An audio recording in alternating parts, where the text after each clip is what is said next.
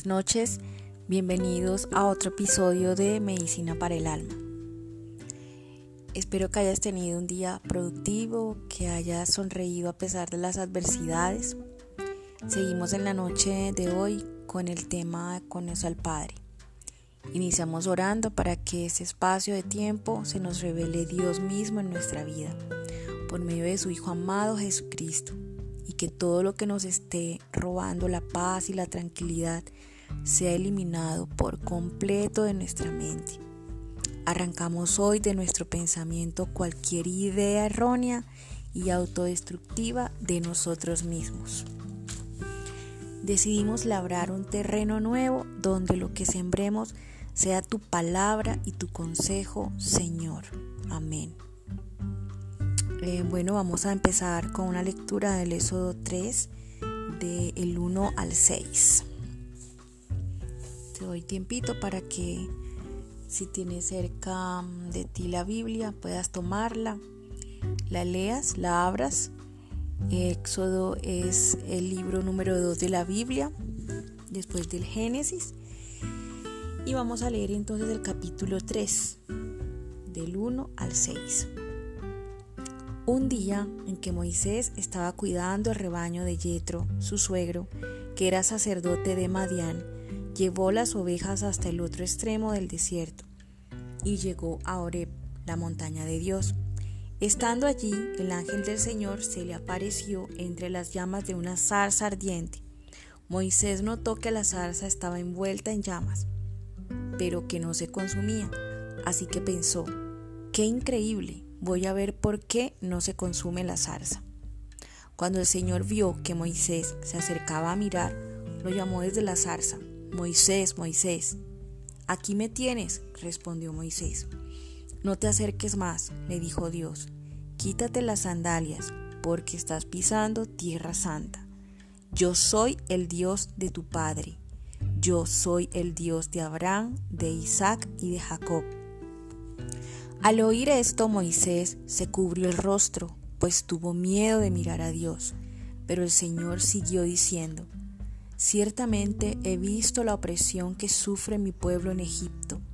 Los he escuchado quejarse de sus capataces y conozco bien sus penurias.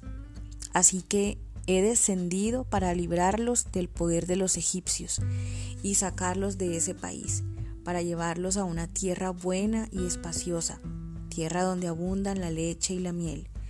Me refiero al país de los cananeos, hititas, amorreos, fereceos, heveos y jebuseos.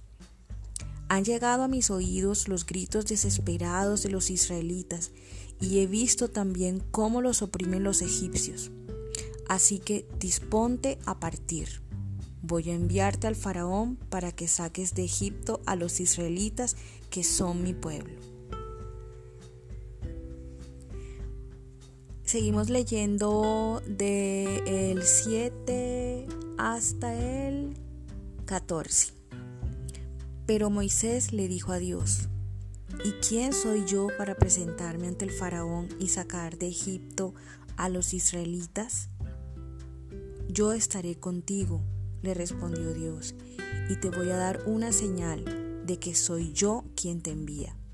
Cuando hayas sacado de Egipto a mi pueblo, todos ustedes me rendirán culto en esta montaña. Pero Moisés insistió, supongamos que me presento ante los israelitas y les digo que el Dios de sus antepasados me ha enviado a ustedes. ¿Qué les respondo si me preguntan ¿y cómo se llama?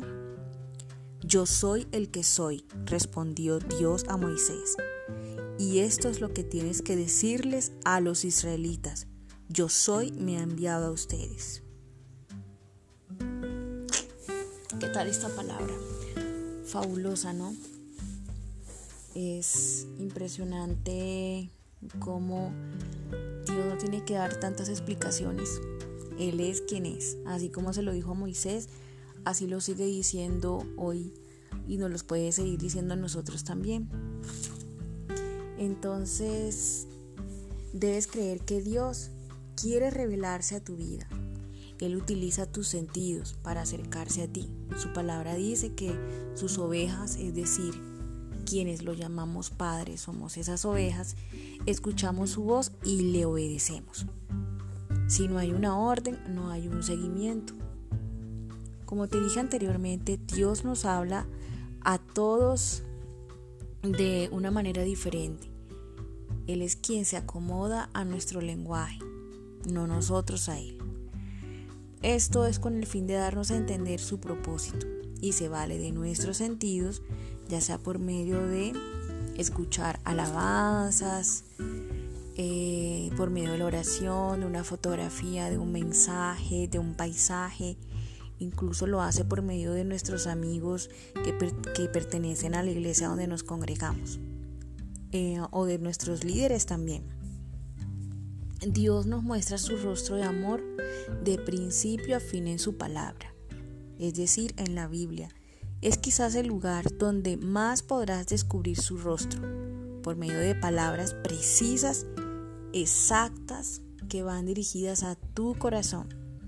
Estas palabras que están dirigidas solamente a ti reciben el nombre de palabra rema. Este es un, em, la palabra rema se utiliza en el lenguaje totalmente bíblico para esas palabras exactamente dirigidas para ti. Cuando inicies tu diálogo con Él, es decir, inicies a la oración, pídele esa palabra directa a tu corazón. Aprende a estar atento al vehículo que Él utiliza para hablarte. Como te lo dije anteriormente, puede ser una sola palabra que toque las fibras de tu corazón. Puede ser una fotografía, puede ser un paisaje, puede ser una alabanza, en fin, Dios conoce cuál es el sentido que más tienes sensible para percibir su voz.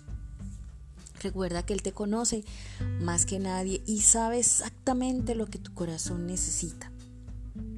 Conocer al Padre es alcanzar la sabiduría resumiendo un poquito de lo que hemos hablado hasta ahora, las herramientas para conocerlos, es importante empezar con la oración, que es el diálogo y es la comunicación bilateral. Desear alcanzar sabiduría. Esto es muy importante. Quiero leerte eh, Proverbios 2, Em, los proverbios ya sabemos que fueron creados por el rey Salomón y tienen muchísima sabiduría, encuentras mucha sabiduría en ellos.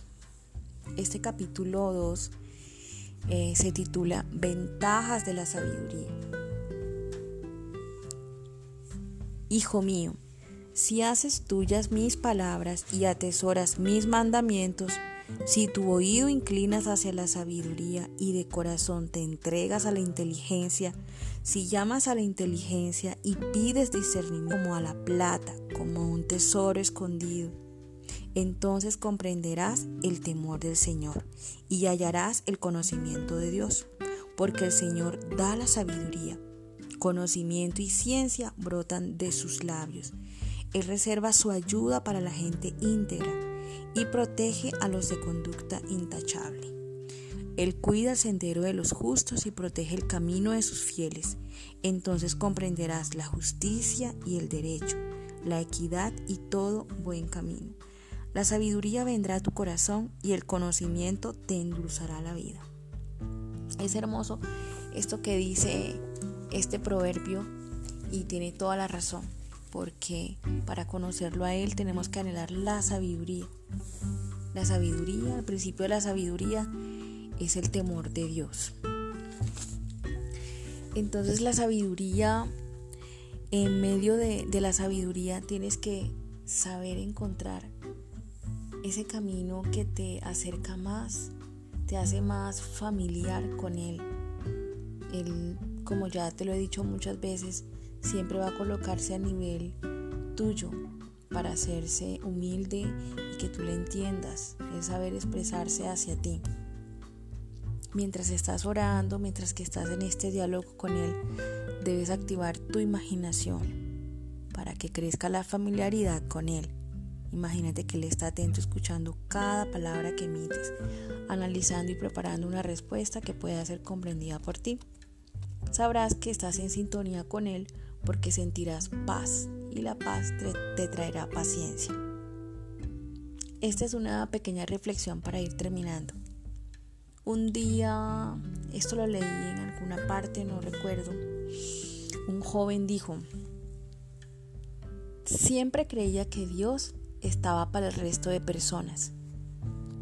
Siempre creía que Dios era más cercano a mis amigos o a la comunidad de la iglesia en donde yo me congregaba.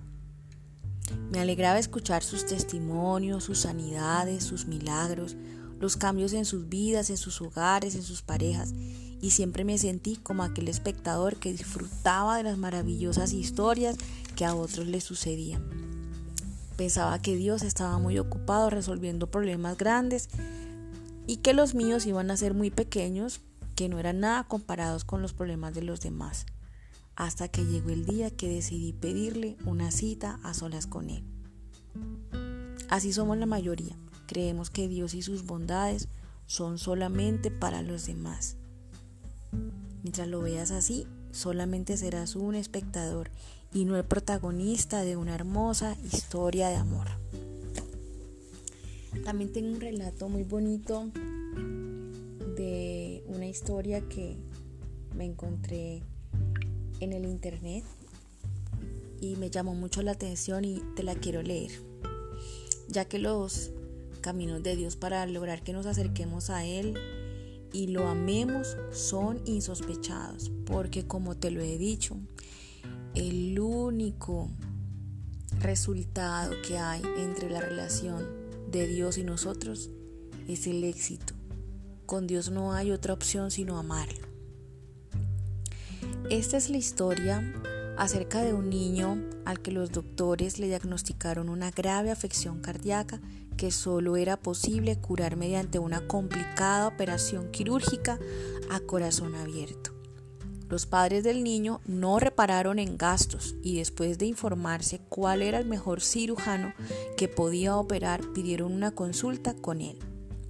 El cirujano un hombre en la madura plenitud de su vida unía a su ya larga carrera de éxitos una excelente formación en clínicas y afamadas universidades extranjeras que le habían proporcionado un notorio renombre que trascendía las fronteras de su país, pero sus conocimientos científicos y su especial habilidad para operar no le habían aumentado el desarrollo de su vida espiritual y su alejamiento de Dios resultaba muy evidente. Para él, el éxito solo se basaba en el conocimiento científico y en el esfuerzo humano. El día de la primera consulta, como era lógico, el niño acompañó a sus padres y la conversación se desarrolló entre los padres y el cirujano. Estando el niño callado pero muy atento a lo que se decía, en un momento determinado el cirujano, creyendo que el niño estaba asustado, por lo serio que estaba y para hacerle reaccionar, dirigiéndose amablemente a él, le quiso dar una explicación al alcance del niño y le dijo, Mira, nene, mañana en la mañana abriré tu corazón para curarte. Y... Pero el niño le interrumpió diciéndole, ¿usted encontrará a Dios allí? El cirujano se quedó mirándole y no sabiendo qué responderle, continuó completo que tienes allí dentro. Y el niño le interrumpió otra vez, insistiéndole, pero cuando abra mi corazón encontrará a Dios ahí.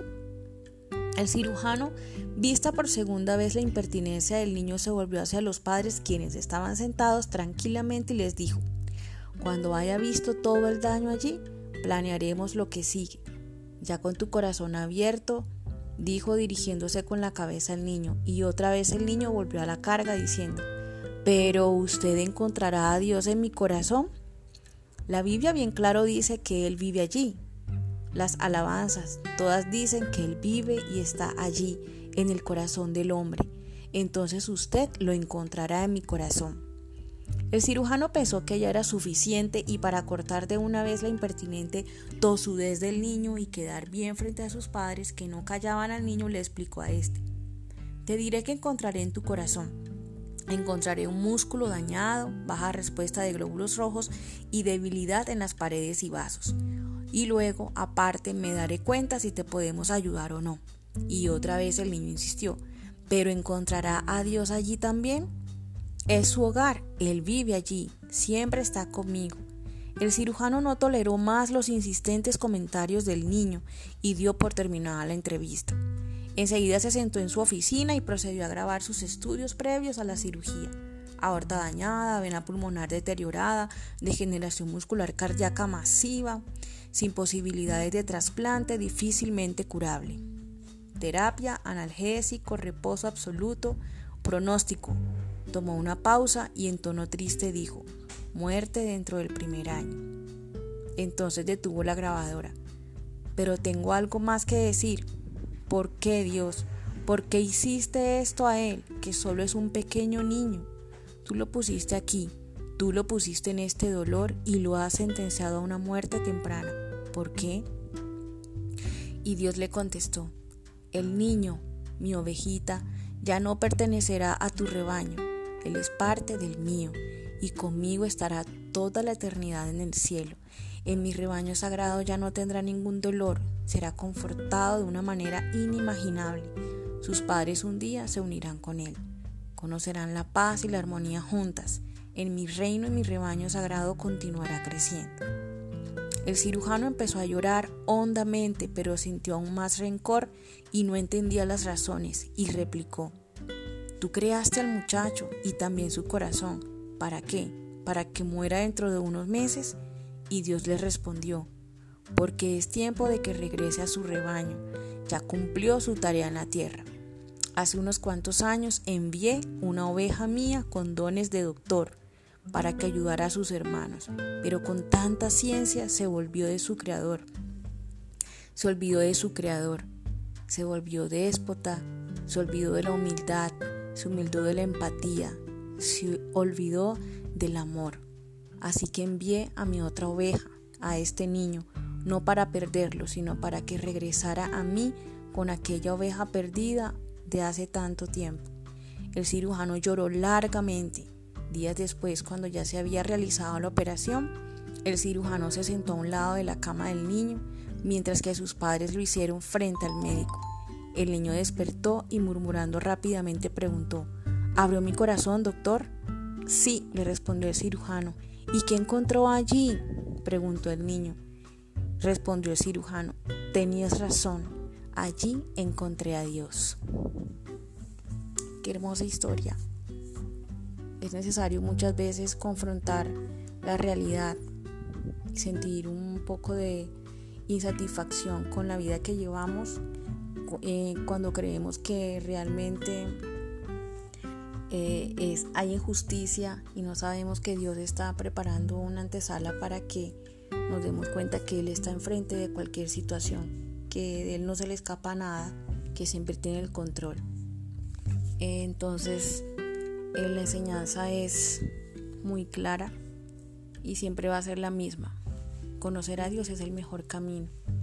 Conocer a Dios es el fin que debe, la finalidad que debe tener nuestra vida en esta tierra.